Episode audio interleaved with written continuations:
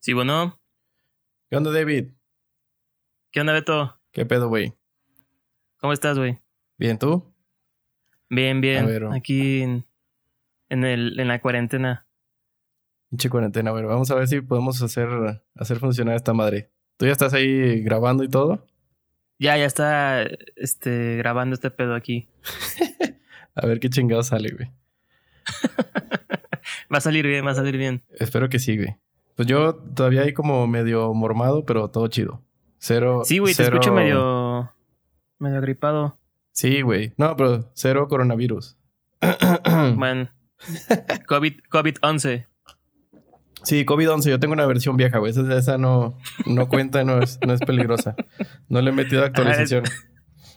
Sí, esa madre ya McAfee y Norton ya tienen todo el pedo bien. Y todo es versión pirata, ¿no? Puro antivirus pirata. Bien. Bien. A ver, David, pues, a ver. ¿Por qué, ¿Por qué hacemos esto? Esto ya es temporada 2 oficialmente. Arrancamos temporada 2. Ya. Venga. Sí, ya es temporada 2. Ok. Y pues, pues ya se tiene que manejar así porque este. Pues también la coyuntura de. Suena, suena muy así como periodista, güey, coyuntura. este. Digo, de una otra manera, pues sí, la coyuntura pues te obliga a, a, hacer, hacer ese tipo de cosas y también como.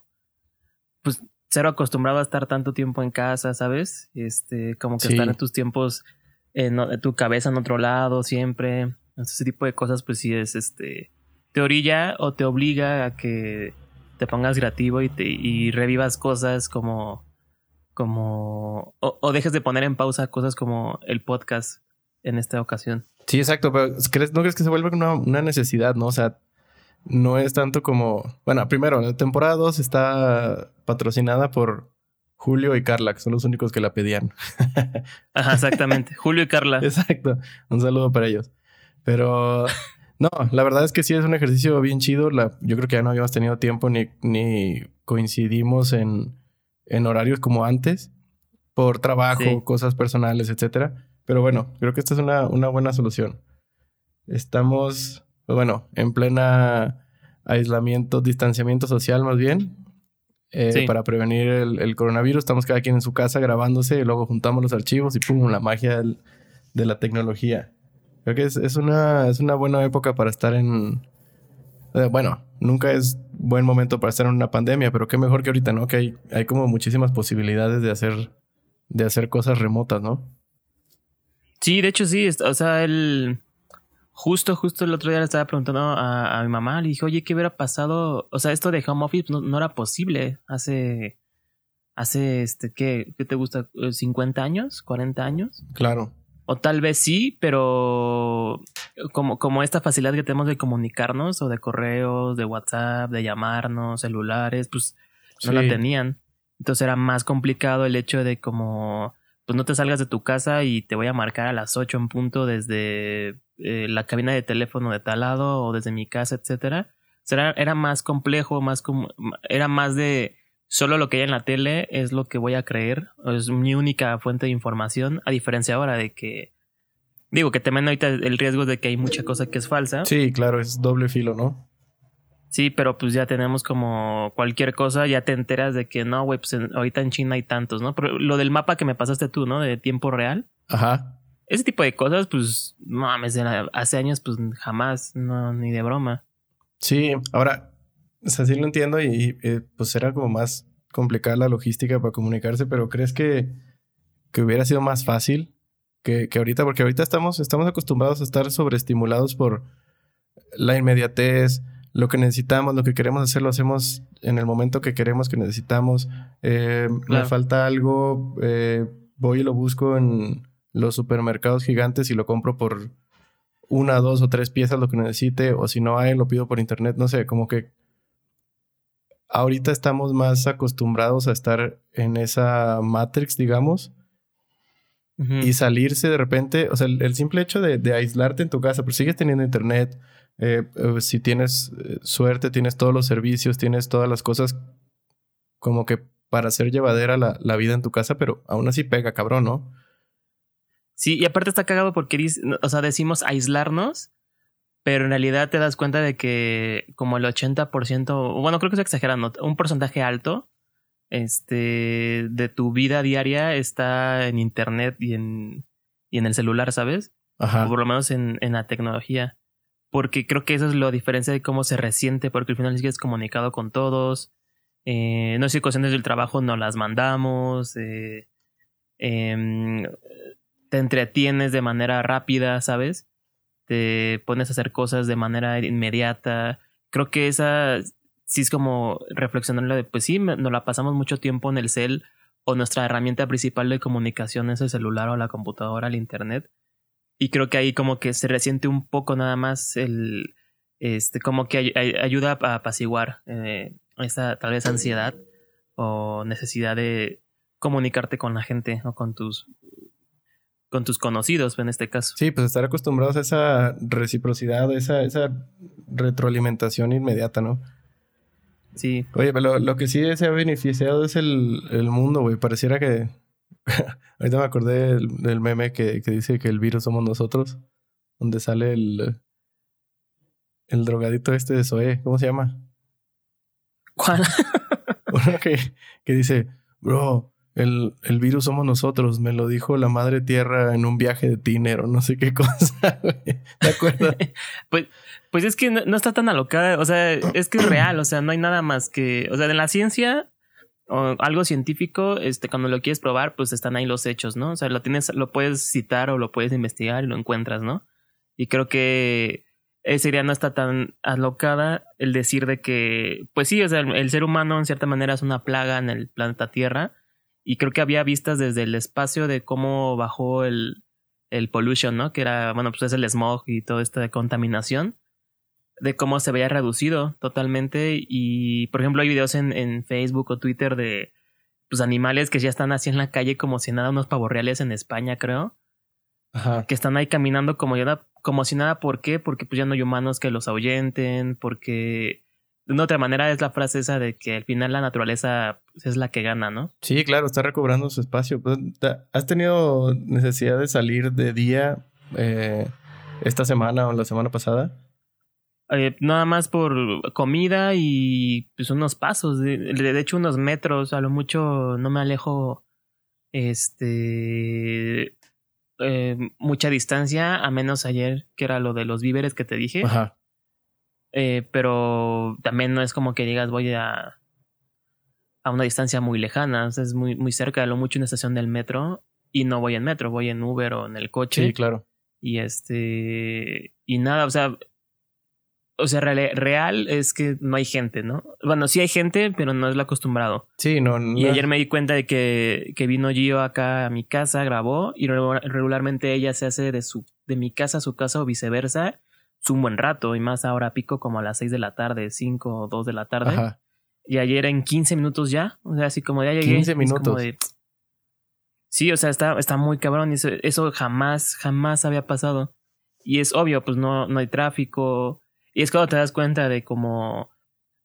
Este. Sí, la vialidad este, es un caos porque, pues. La gente por sí mismo somos un caos, ¿no? ¿Sabes? Porque Sí. nos metemos y hacemos tráfico y uno falta el güey que choca, etcétera.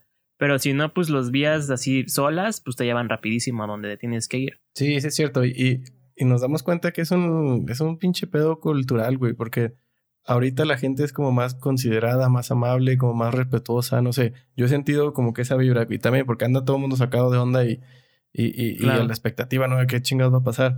Pero a mí sí me ha tocado también. Reduzco mis salidas a, a solo ir a comprar cosas como para comer y eso.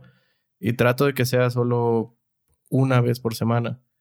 Eh, creo que es lo sano. Claro. Tampoco hay que lanzarse a comprar así todo lo que puedas y, y- y- y No, causar pues no. pánico y desabasto, pero creo que una vez por semana es lo sano, que es, es más o menos lo normal, lo que sale una persona a surtir para la semana, ¿no? No, y aparte, este, el hecho de que compres de más o que tengas de más en casa, este, afecta a la larga a ti mismo, Claro. porque, pues, te llevas, en lugar que necesitas dos este, paquetes de sopa, ¿no? Te llevas 15, como para qué, ¿no? No tiene caso y porque otra gente igual lo va a necesitar. Sí. Y esa persona, por su necesidad de no tener nada, mejor va a robarse o va a tomar más cosas de otro lado. Y te va a llegar al final, es como el famoso efecto mariposa, ¿no? Que una, una acción este, acaba siendo un cagadero del otro lado. Exacto, sí, pues es, es, es igual, es igual un, un, un virus. ¡Eh! Sí. Es, es, otra, es la otra pandemia, la, la, la psicosis y esas conductas que se ven un chingo en redes sociales, que ya hay hasta memes y que no debemos adoptar. Más bien, creo que está bien darse cuenta en las redes y que nos burlemos de eso para como pues hacer conciencia y ridiculizarlo, ¿no? Es, es, verga, ¿para qué necesitas 137 paquetes de papel de baño? Pues no mames, o sea. 137. O sea, pues gente de las, los memes esos de Costco que llevan el pinche carrito hasta el tope de papel de baño. Pues, ese papel de baño se lo Ah, van a acabar en el 2032. Entonces, ¿para qué? O sea, no, hay, no hay necesidad de esa madre. En el 2032 ya ni se va a usar el papel de baño, güey. No, ya te vas a limpiar este con aire. aire comprimido. Lo vi en Discovery Channel eso. Un aplicador ahí ergonómico. Ajá, Simón. O sea que es este. ¿Cómo se llama? Este. Tú te soplas con un boomerang. Bueno, ya es, es otra cosa. Son cosas, este. Autosuficiente. ciencia. Sí, es ciencia. A la Ciencia. ciencia no la podemos, no la podemos negar. No, no, jamás, jamás. Y más, es- bueno, es que a mí me, me, me apasiona mucho eso de tecnología de... Bueno, ya, pero sí, ese tipo de cosas. Sí, bueno, preguntaba lo de si había salido de día porque no mames, está, están los días hermosos, plena primavera, la contaminación casi nada, Nada. o muy, muy baja. Las calles están tranquilas, pues, pues eh, se siente muy bien la ciudad a pesar de, a pesar de estar en medio de esto. O sea, sí salir, aunque sea al súper o, o yo que salgo así dos o tres cuadras a pasear a Cometa, sí te Claro. despeja un poquito. Ahora esta semana me ha tocado ir dos veces a la oficina, pero entro y salgo así solo lo que tengo que hacer y, y ya, de regreso. Sí, pues es que no tiene, no tiene caso. O sea, no. este. A mí, o sea, por ejemplo, si salgo, lo- la última vez que salí, que fue para ir a la chamba, este. Y agarré el metro, pues sí, yo sí veía a la gente como si nada. Es como, ah, sí, este. Eh, como, casi casi como si no existiera ese pedo, ¿no? Ajá. Pero en la cabeza de todos seguramente está así como de, ah, qué pedo, ¿no? Pues si no agarres el tubo, no, este. O si alguien estornuda, luego, luego lo voltean a ver así como, ay, vale, verga. Sí, yo creo Pero que hay gente que va este- convenciéndome así, convenciéndose a sí mismos de no chupes el tubo, no chupes el tubo. Sí, claro. o, o que, por ejemplo, yo me acuerdo de hace, ¿cuándo fue lo de H1N1? ¿Hace 10 años? Em, sí, si mal no recuerdo, 10, 11 años.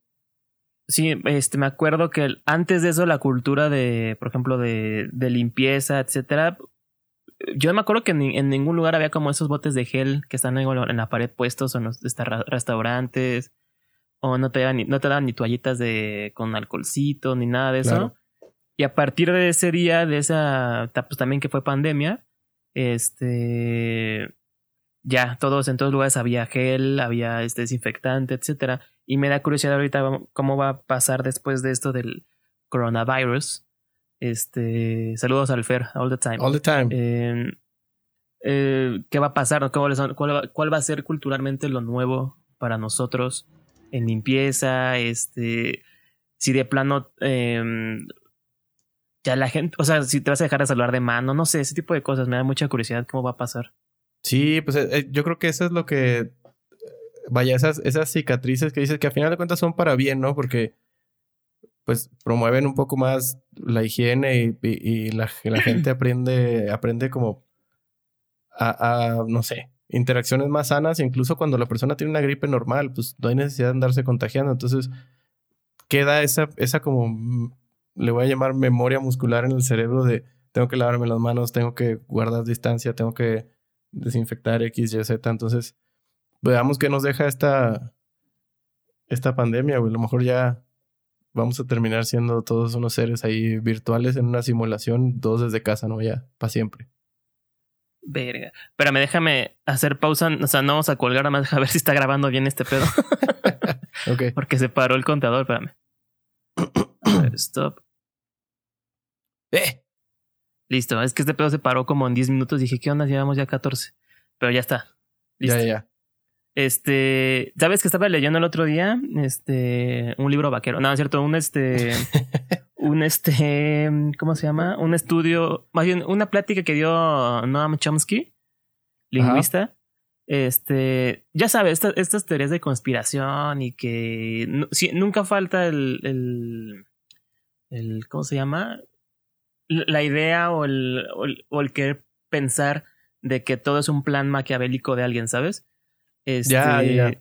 Entonces decía, él decía, eh, este pedo del coronavirus pues, es culpa de Estados Unidos. ellos, este, se estaban viendo rebasados ya por, por China y por, este, por Rusia, etcétera, pero más por China. Ves que tuvo problemas con Apple y que ya no iba a haber Huawei en, Estados Unidos y que, Ajá, claro. Este, etcétera. O sea, tenían sus problemas y los estaba superando de alguna, de otra manera de, este, comercialmente.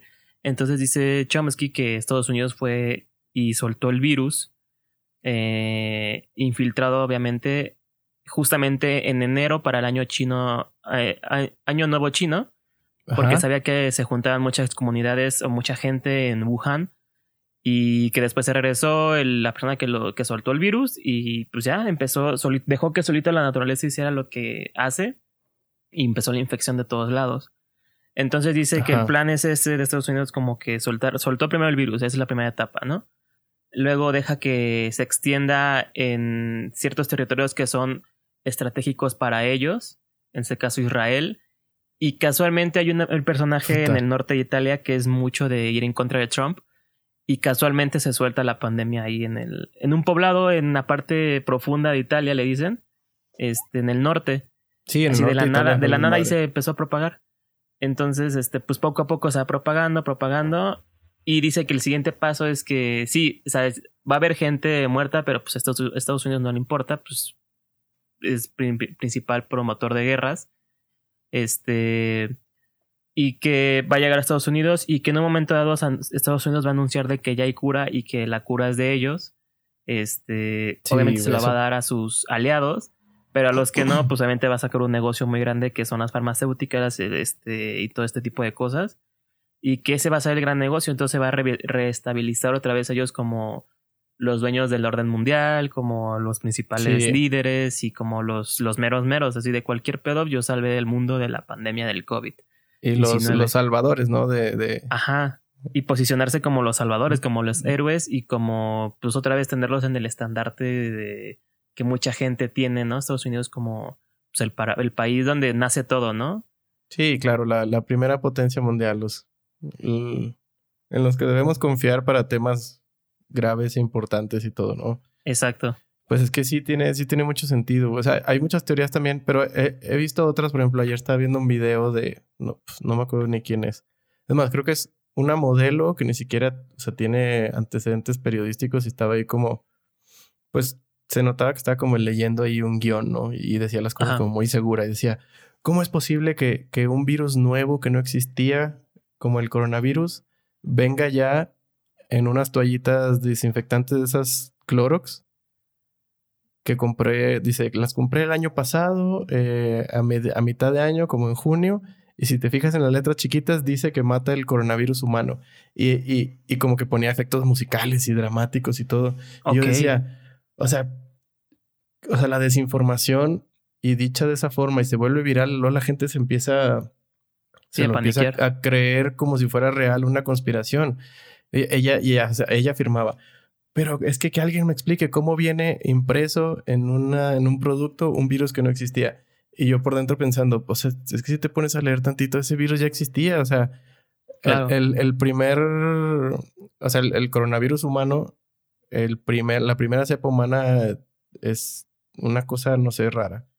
Eh, no sé qué, coronavirus 43 o algo así y data de los años 50. Pero antes de eso, los coronavirus de otras, de otras especies vienen y se estima que son desde 3.300 años antes de Cristo. Entonces, claro. la palabra coronavirus ahorita obviamente todo el mundo la conoce, pero antes pues solo la conocían los, los doctores, los epidemiólogos y pues la gente que, que se dedica a vender productos desinfectantes. Pero esa mujer decía, es que ese virus no existía. Y, o sea, sí, no existía el, el COVID-19, es el que no existía. o, no, no nos había afectado, pero pues coronavirus viene desde hace un chingo de tiempo. Entonces, hay, hay de todo, ¿no? Hay, hay información que te hace sentido, hay otra que, que a mí me da coraje ver que, que, estén publicando y que tengan tantísimos views esos videos y que se vuelvan virales por WhatsApp. Claro. O sea, la gente, la gente se vuelve, se vuelve loca nada más de, de estar ahí en una estira floja y uno dice esto, otro dice lo otro, y cuál es la verdad. Pues, claro. Pues ya, cuídate y listo. O sea, ten sentido común, ten tu propio criterio, infórmate de varias fuentes y, y, y haz lo mejor.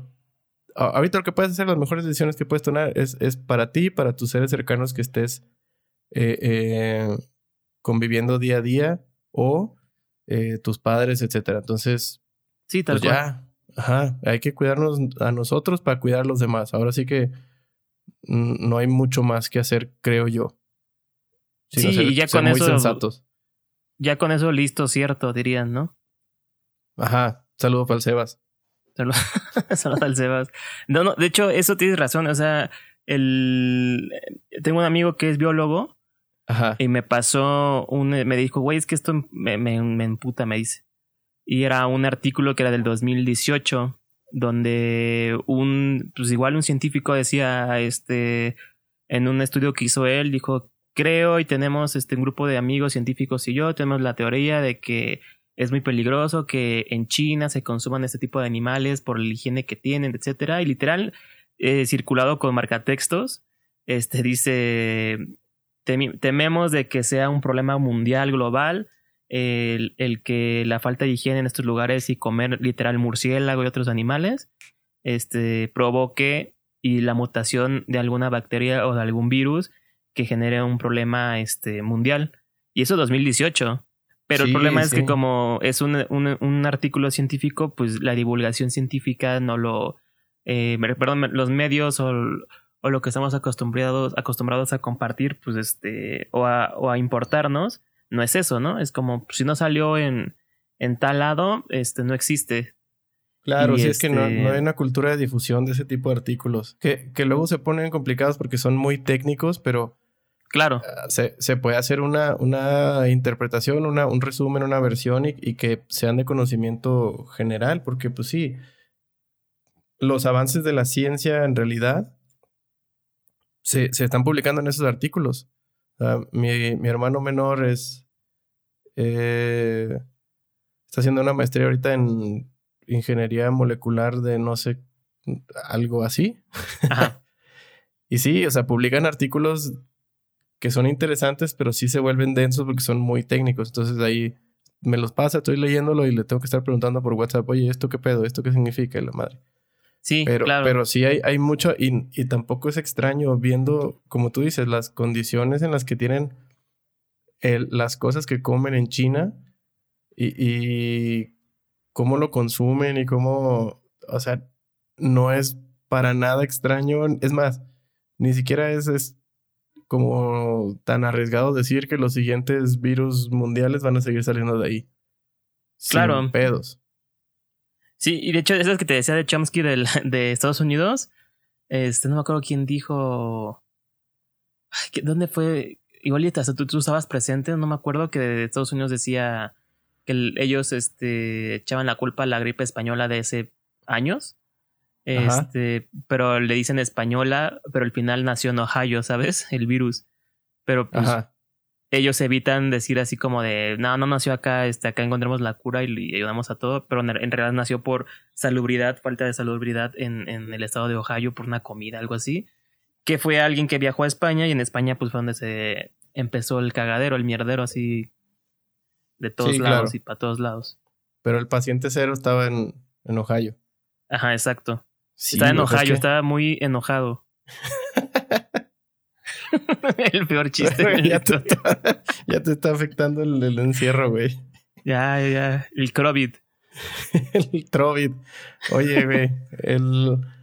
Ah, ver, algo te iba a decir ahorita que, que, dijiste eso. Ah, pues es que sí. O sea, imagínate con el, con el simple nombre, güey, con un desmadre así mundial. O sea, todas las implicaciones que tiene entre económicas, sociales, políticas, de, de todo, de todo tipo, güey.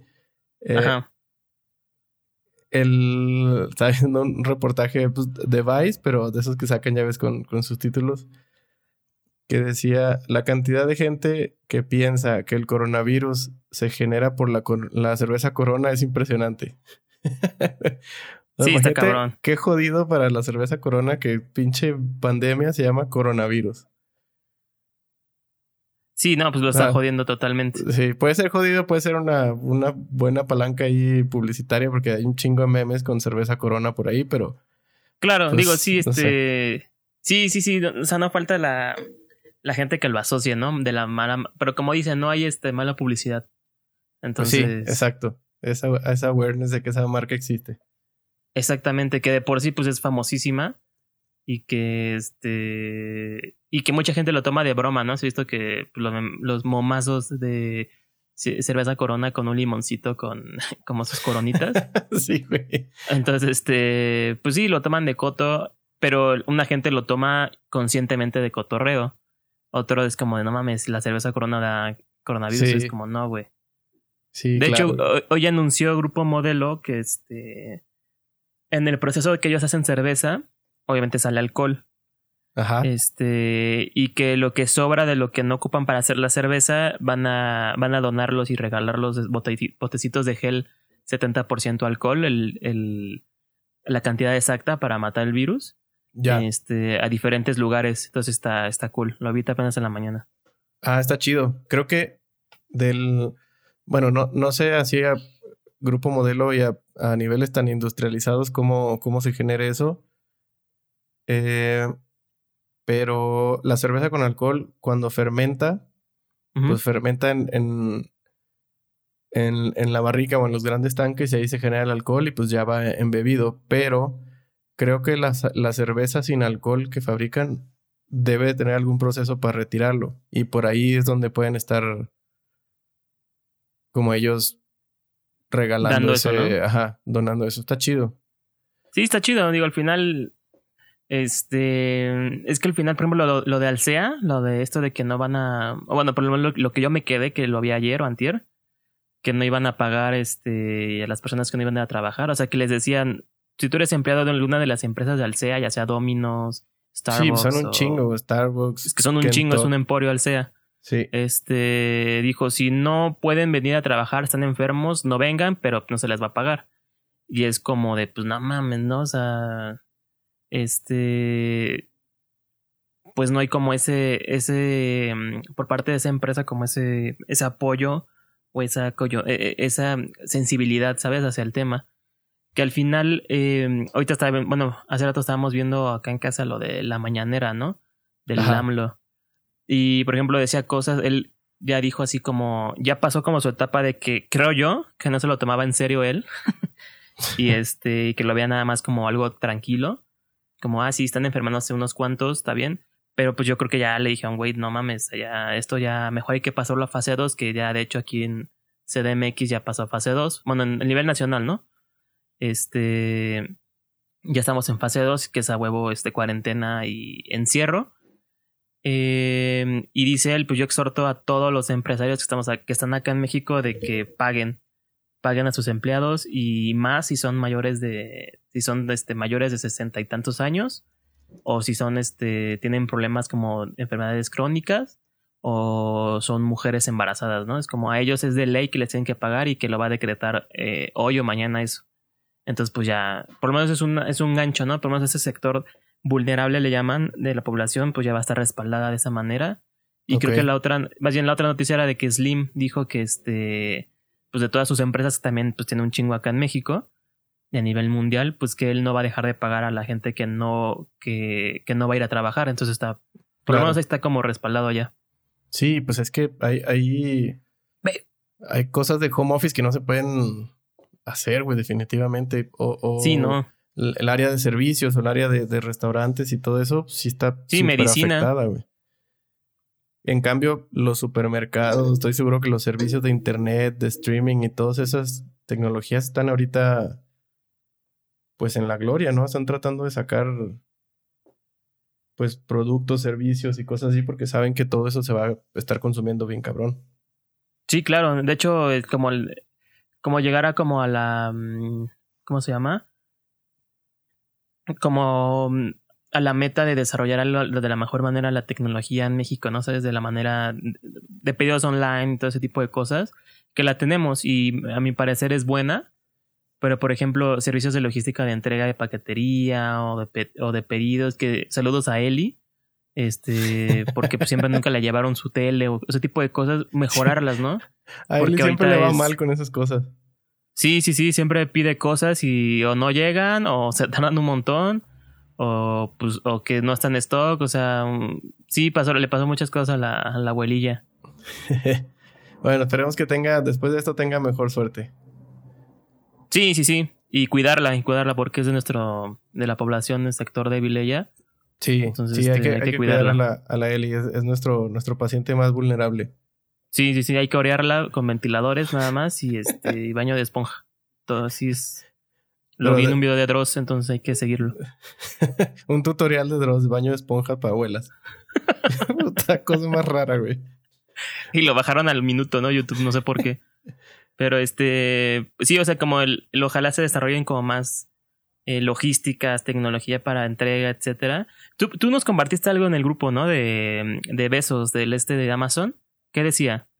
Ah, sí. Eh, Jeff Bezos lo que, lo que estaba haciendo era como comprometiéndose era una, era una como una comunicado que le dio a sus empleados diciendo que los que se enfermaran iban a tener apoyo obviamente de la empresa y que además de eso estaba eh, contratando gente, o sea, contratando más gente para tener activos los servicios de, de repartición y todo. Y que están tomando medidas de seguridad eh, al hacer las entregas, desinfectando todo, desinfectando los camiones y, teniendo ahí como un protocolo de, pues de higiene más estricto, pero estaban incluso contratando gente para no, eh, pues no tener como ese desabasto de entregas a domicilio y obviamente se iban a concentrar más en las necesidades básicas, ¿no? O sea, iban a, a, darle prioridad al, al hecho de de entregar comida, agua, desinfectantes y cosas como de, primera necesidad.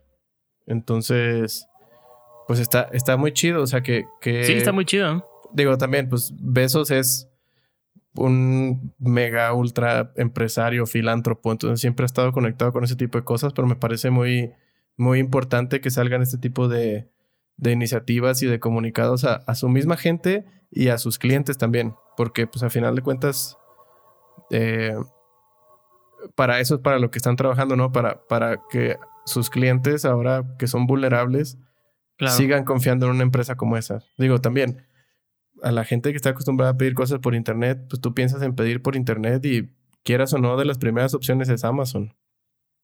Sí, claro, y aparte el pensar también que eso eh, pues le da empleo y seguirá haciendo moviendo a, este, pues, la economía, ¿no? Porque también hacer un parón de económicamente pues es un madrazo. Este, porque de tener un flujo de dinero, de, no sé, ejemplo rápido, así como 100 pesos al día y tienes nomás un peso, este, pues sí es un golpe muy cabrón y tienes que arregamodar todo. Y es como te pones en, en el papel o en la piel de, pues de, de, los empresarios, ¿no? Dice, pues también es un negocio este pedo, no voy a perder dinero, ¿no? Entonces es como llegar al punto medio, al punto medio de voy a ayudar, tampoco voy a joder y tampoco voy a perder, a echar a perder mi negocio. Es que sí está muy complicado y más las pequeñas empresas como ferreterías, este, tienditas, Baguette. El Baguette sigue en pie. Baguette ahí está, lo vi hoy. Sí, Baguette, ese güey creo que ganaba 10 mil pesos diarios en su puestecito. y ahorita ya bajó su flujo a este a 9900. Está, está bien, va a estar bien. Va a estar bien, Baguette va a estar bien. Te digo, estaba tomando alcohol de farmacia y, y gritando en la calle. él va a estar bien. O sea, él, él cierra, este, se va en su bici, en su patineta, no sé en qué. creo que, oye, ¿qué es? Es martes, ¿no? Es patineta. Entonces, sí, este, martes. se va, vive hasta, este, hasta Paluca, pero se va en patineta. Sí, de ahí, de ahí sacó esas piernotas que tiene. Exactamente, todo el. No sé qué chingados vende, pero pues ahí tiene cosas. Oye, David, ¿qué te iba a decir del, del ahorita que hablamos de, de tecnologías, internet y todo? ¿Tú qué, qué, has, qué has hecho para mantenerte ahí creativamente sano, digamos, ahora en estos, en estos días, güey? Creativamente sano. Este. Honestamente, o sea, me, el, hace el, jueves me puse. Ahí tengo unas luces y tengo unos, este. Unas telas y. Es como equipo de parafoto, ¿no? Ajá. Entonces, pues decidí pues, a ponerme a jugar con la luz, a, a tomar fotos de. Ahora sí que eh, son los meses perfectos para retratar toda mi casa, ¿no? ¿Sabes? Este, y como pues jugar con todo lo que se me ofrece de cualquier fuga de luz que vea en así en, una ventana, etcétera, como jugar con ello. Em, también eh, pues el seguir como pues, leyendo un poco, viendo películas, este apenas estuve viendo, me eché dos docus, uno de este de Mick Rock, que es este fotógrafo famoso de pues, de estrellas de rock. Ajá. Está en Netflix, se llama Shot de Mick Rock. Eh, está muy bueno, lo, hace Vice. Creo que eh, pecaron un poco de ser Vice. O sea, este como ganas de ser tan diferentes y, y un poco snobs, no sé, un poco peculiar. Pues yo, yo creo que si digo Vice ya como que van a ubicar por dónde va la cosa. Sí, claro. Pero es bueno, o sea, es buen docu porque honestamente yo creo que Mick Rock, Mick Rock no es como un fotógrafo como técnico o como muy mm, muy estético en sus en sus fotografías era más una persona que la coyuntura en la que vivió que fueron los setentas y este la locura de drogas y hippies y rock y estrellas y haberse conocido y ser amigo de Low Reed y David Bowie. Claro. Este lo llevó a, a miles de cosas, ¿sabes? A descubrir miles de cosas y a formar su oficio, su profesión como fotógrafo de estas de este de las estrellas de rock, ¿sabes? De ese tiempo. Le tocó mucho lo que es el glam rock y el punk rock. Entonces estuvo desde obviamente Bowie, desde principios de Bowie. Eh, luego le tocó estar con Sex Pistols, este y otras bandillas Ramones, etcétera. Le tocó como esa pelea entre el punk rock y el rock, el glam rock, como ese tipo de cosas le tocó estar viviendo y un poco, pues, obviamente, pues sí platicó de, sus drogas, ¿no? De cómo un momento dado, pues ya este cayó y no pudo hacer más. Eh, obviamente que lo cuidaron y que salió a flote y, ahorita sigue siendo fotógrafo de, de, de rockeros, de cantantes, etcétera. Pero ya, o sea, su estilo no cambia, ¿sabes? Es como, es mucho, él es mucho de interacción, no es tanto como de, o sea, se ilumina y se hace todo como ese set de iluminación pero no se ve tan estético, ¿sabes? Es como más de interacción con el personaje, de bromear y de eh, como que platica, platica con ellos mucho, como es una plática de la cámara, Mick y el artista. Entonces, este, si lo llegan a ver, si lo llegas a ver, te vas a dar cuenta luego, luego, si no busquen sus fotos ahí en Google, Mick sí, Rock.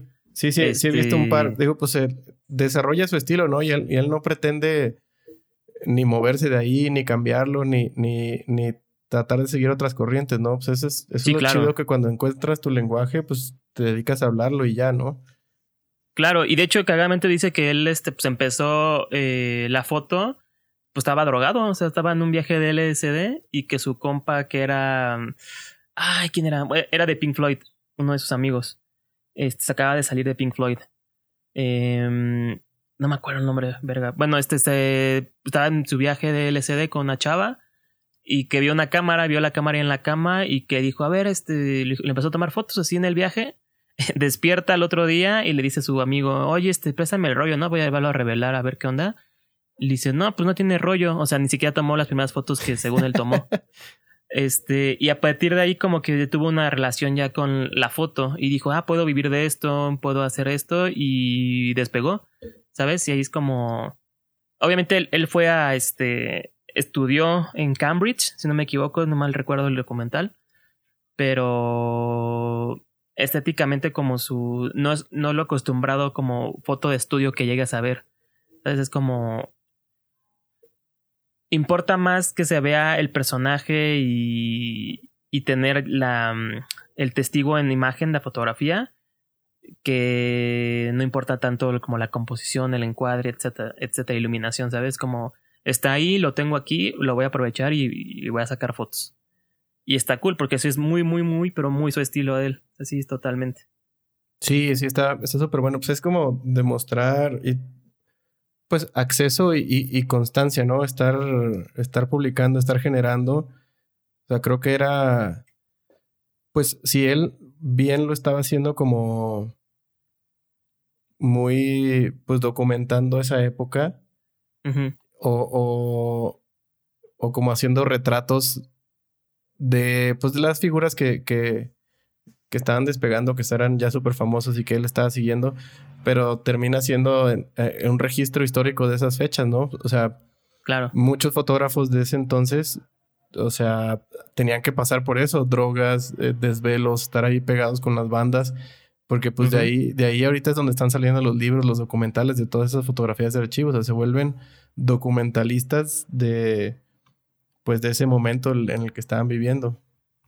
De hecho, y él va de la mano con el otro que vi, que es este Harry Benson, el fotógrafo. Ajá. Su Harry Benson, o sea, si ves una foto de los Beatles en su época, en su mero apogeo, es de Harry Benson, porque él era el fotógrafo de los Beatles.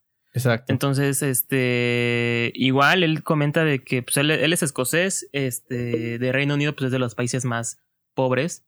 Em, y no tenía opción más que siendo niño decía o entro a la escuela o me pongo a trabajar. Entonces, si te rechazan en la escuela, te pones a trabajar. En su caso, lo rechazó a la escuela. Empezó como repartidor y en uno de esos este, dice que su papá llegó y le regaló una cámara. Que ese güey dice que lo agarró, que dijo, ah, está cool, tomó fotos. Y que por el hecho de querer tener una chaqueta nueva, la vendió, la empeñó y se compró una chaqueta y el papá lo regañó y tiempo después pues ya este, compraron otra cámara, ¿sabes?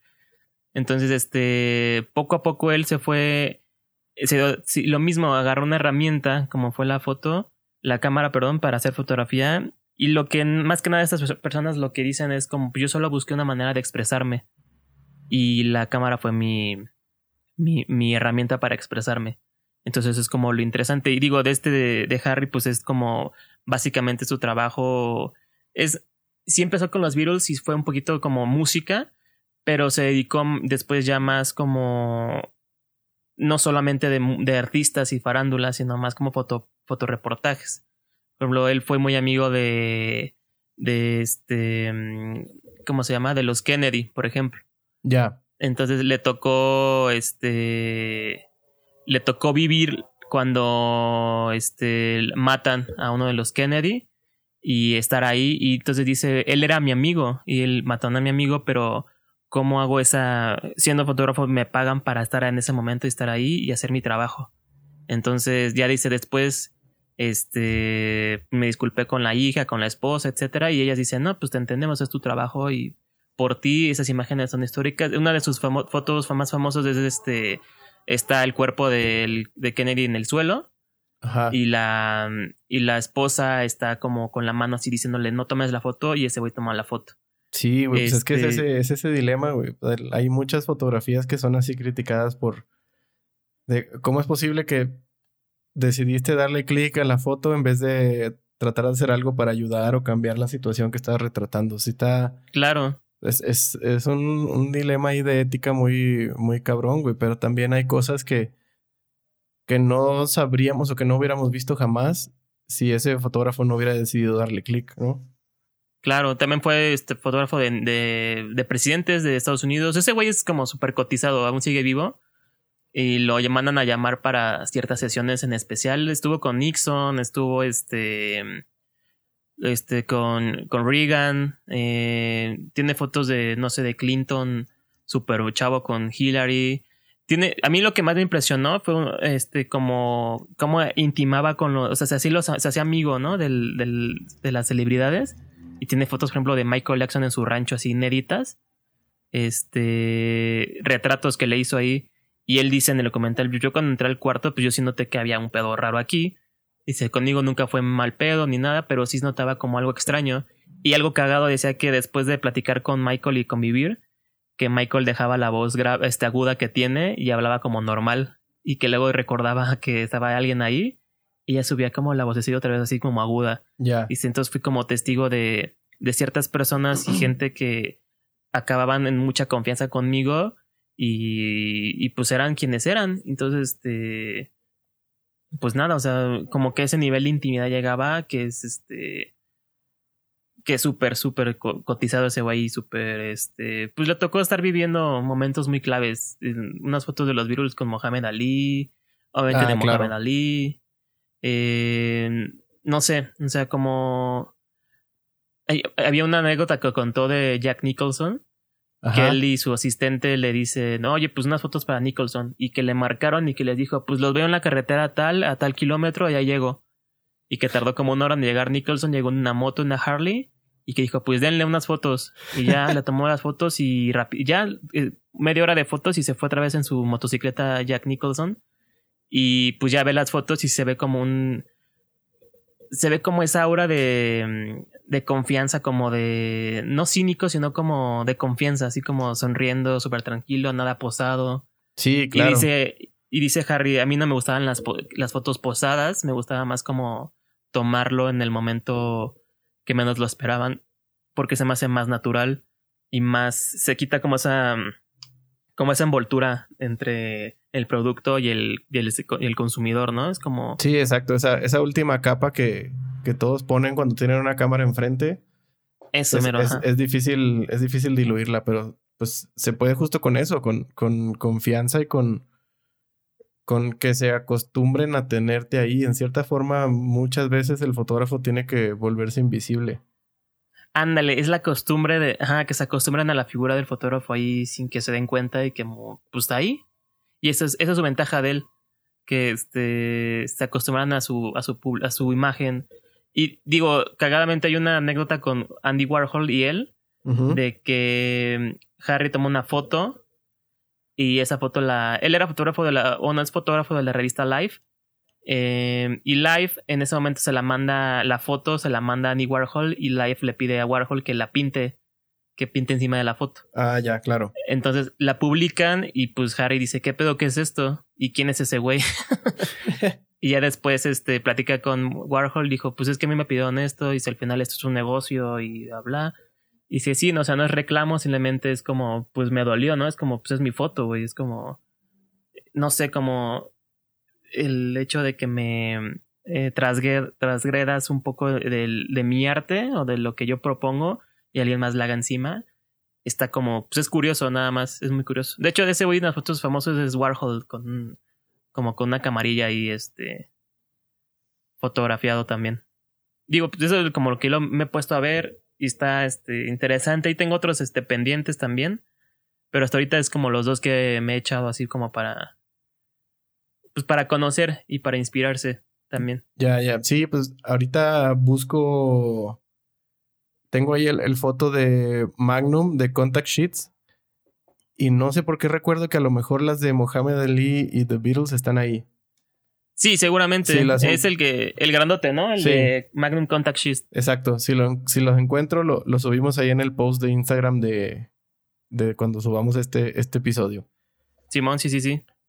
Eh, pues sí, yo ¿Tú creo qué que. Has hecho, Beto? Yo creo que, pues, tomar fotos. Tomar fotos y, y leer acerca de, pues ahorita estoy muy metido en, los procesos químicos y revelado, pero sí he tomado más fotos de lo, de lo normal y de cosas que no estoy normalmente acostumbrado a tomar. Entonces, exacto, sí, sí, sí. Es, perderle miedo ahí al, al clic y todo en film. O sea, la cámara digital la tengo abandonada por ahora. La voy a dejar, sí, claro. La voy a dejar descansar un buen rato. Y, y es que es bien curioso porque como que entiendes ese... Digo, yo, yo me acuerdo que empecé en film eh, en la universidad, lo dejé y por tu culpa que me dijiste, no, pues tira en film, una me dijiste. Y busqué mi cámara, etcétera, y que era la minolta que te enseñé y que luego llevé contigo. Ajá. Sí es muy diferente esa... Mm, em, esa sensación y esa y al acostumbrarse a esperar tus fotos a no verlas de inmediato es algo muy muy diferente sí claro porque eh, la inmediatez hace también que falles muy, muy, muy seguido, ¿sabes? Creo yo.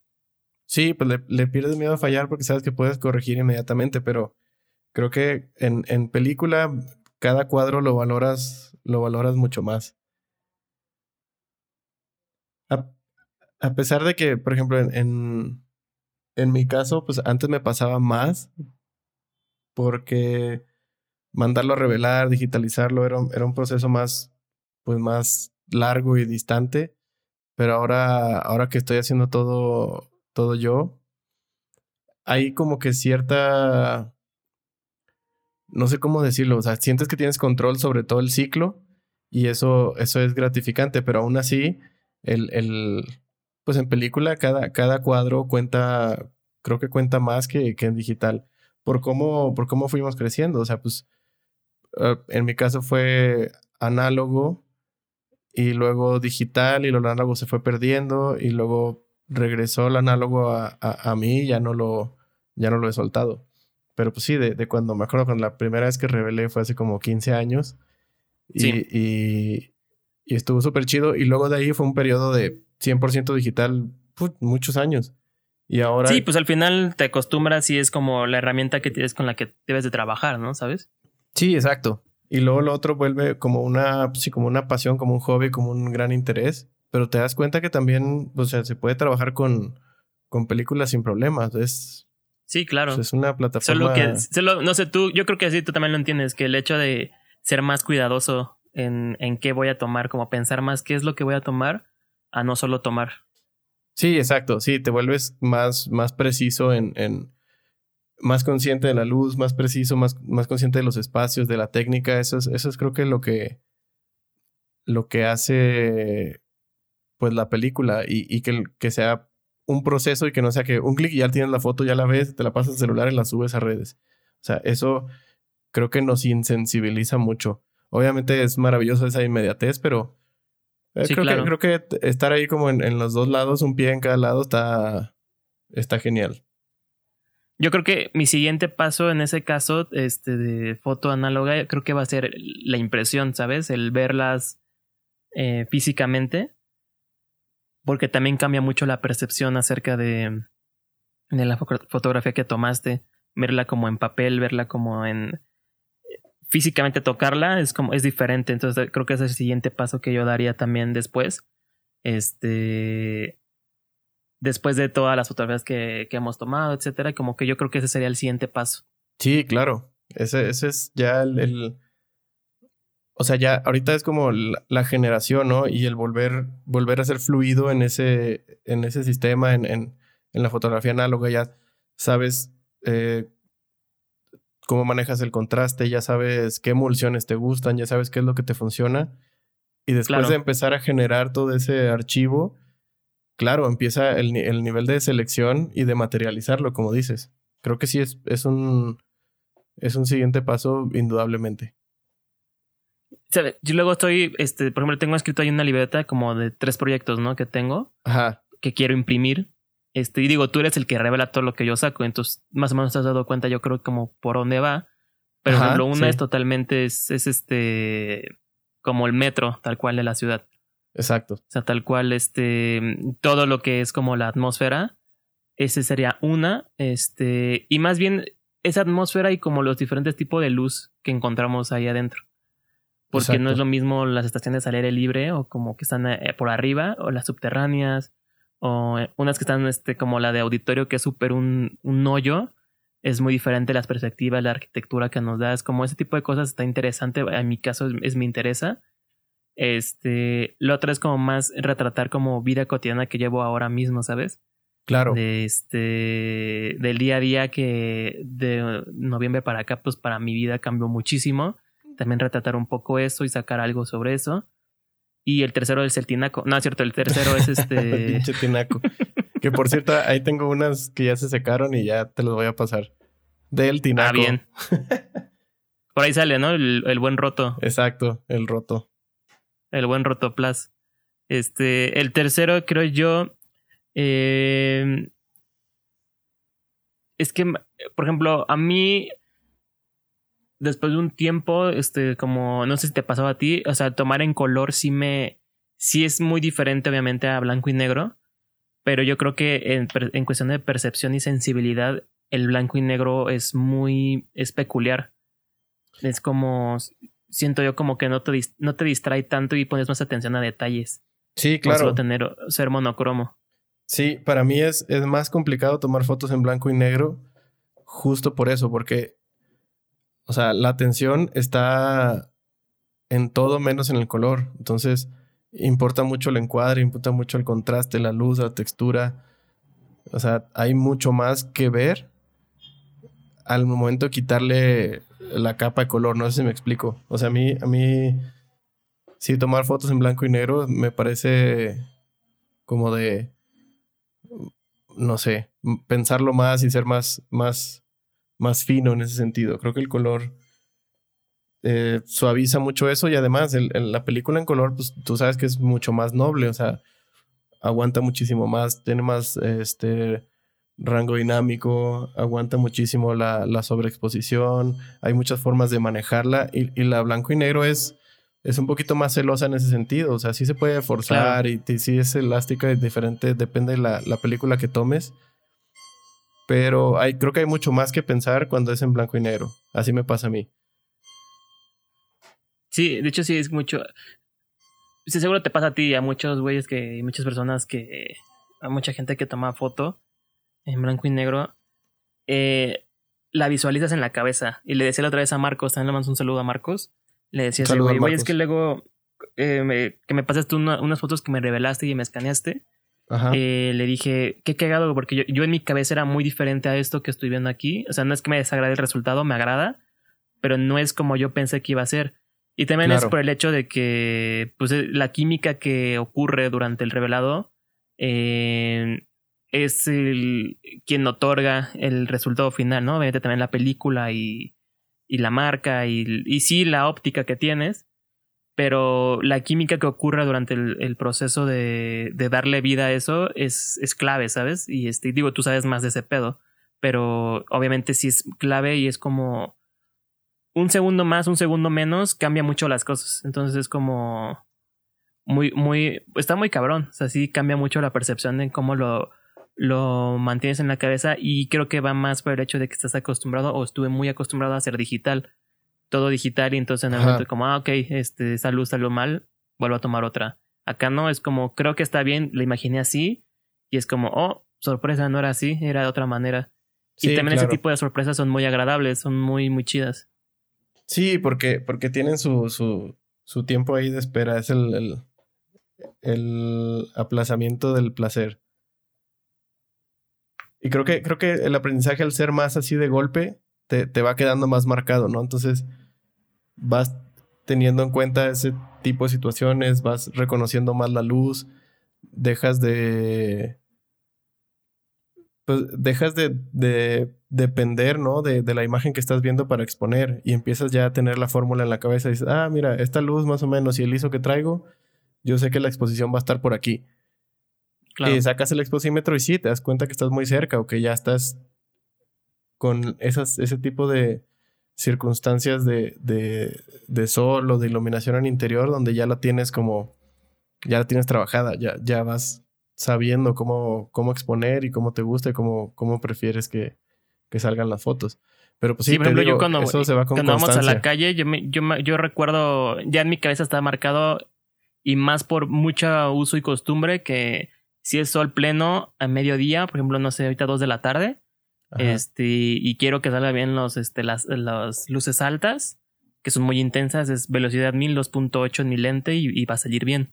¿sabes? Ajá. Y ya son como esas, reglas como que tú por el uso y costumbre y que las usando, pues ya te las aprendes y dices, ah, ok, si quiero que salga un poquito mis medias, mis medias, este, mis tonos medios, mis luces medias, este, eh, pues ya tiro a 500 o 250, ¿no? Igual 28.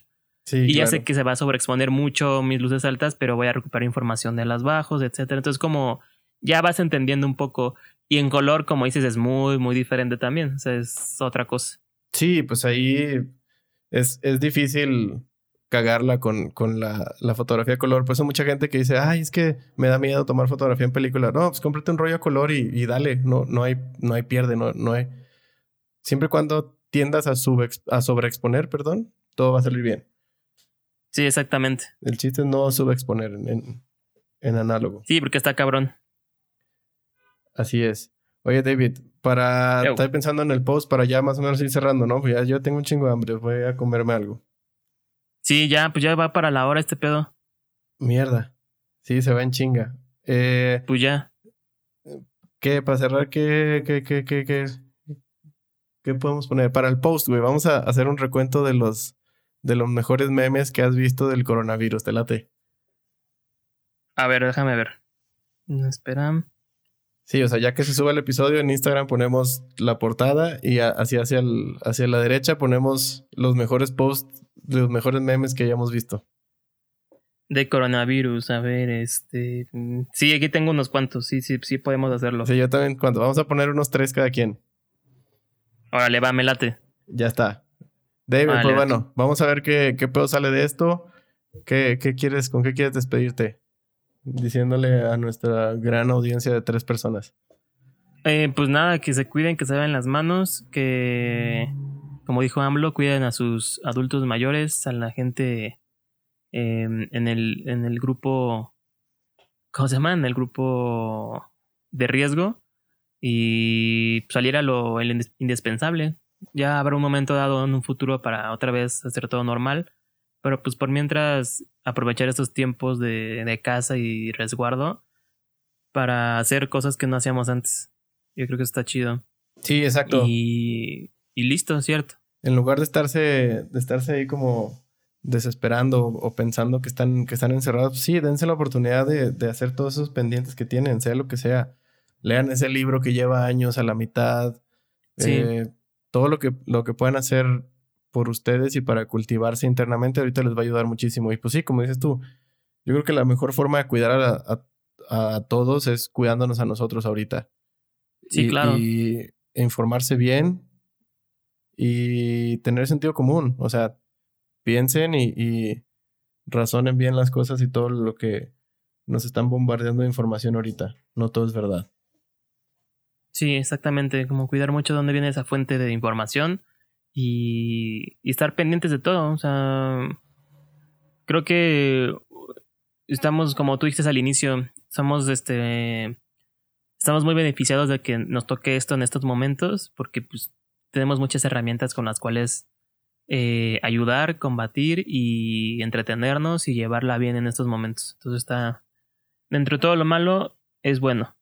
Sí, exacto. Tiene sus cosas buenas. Hay que, hay que aprovechar eso también y no, no saturarnos solo de información ahí que nos agüite o nos tenga con ansiedad. Sí, y, decirle a tu marchante que por, por lo mientras murciélagos no. Sí, exacto. Que los meta al refri y ya luego vemos. Sí, ya yo iba a asar uno el otro día y decidí mejor que no. Creo que no era prudente en este momento. Siempre he pensado que es un buen momento para que Warner Bros. haga una buena publicidad de Batman, pero se están tardando. Exacto. algo, algo hay por ahí, algo debe haber por ahí. Pero bueno, a ver, a ver qué ocurre. Ya está. David, pues vamos a ver qué sale de este, de este experimento. ¿Para cuándo el episodio 2? Pues que este jueves.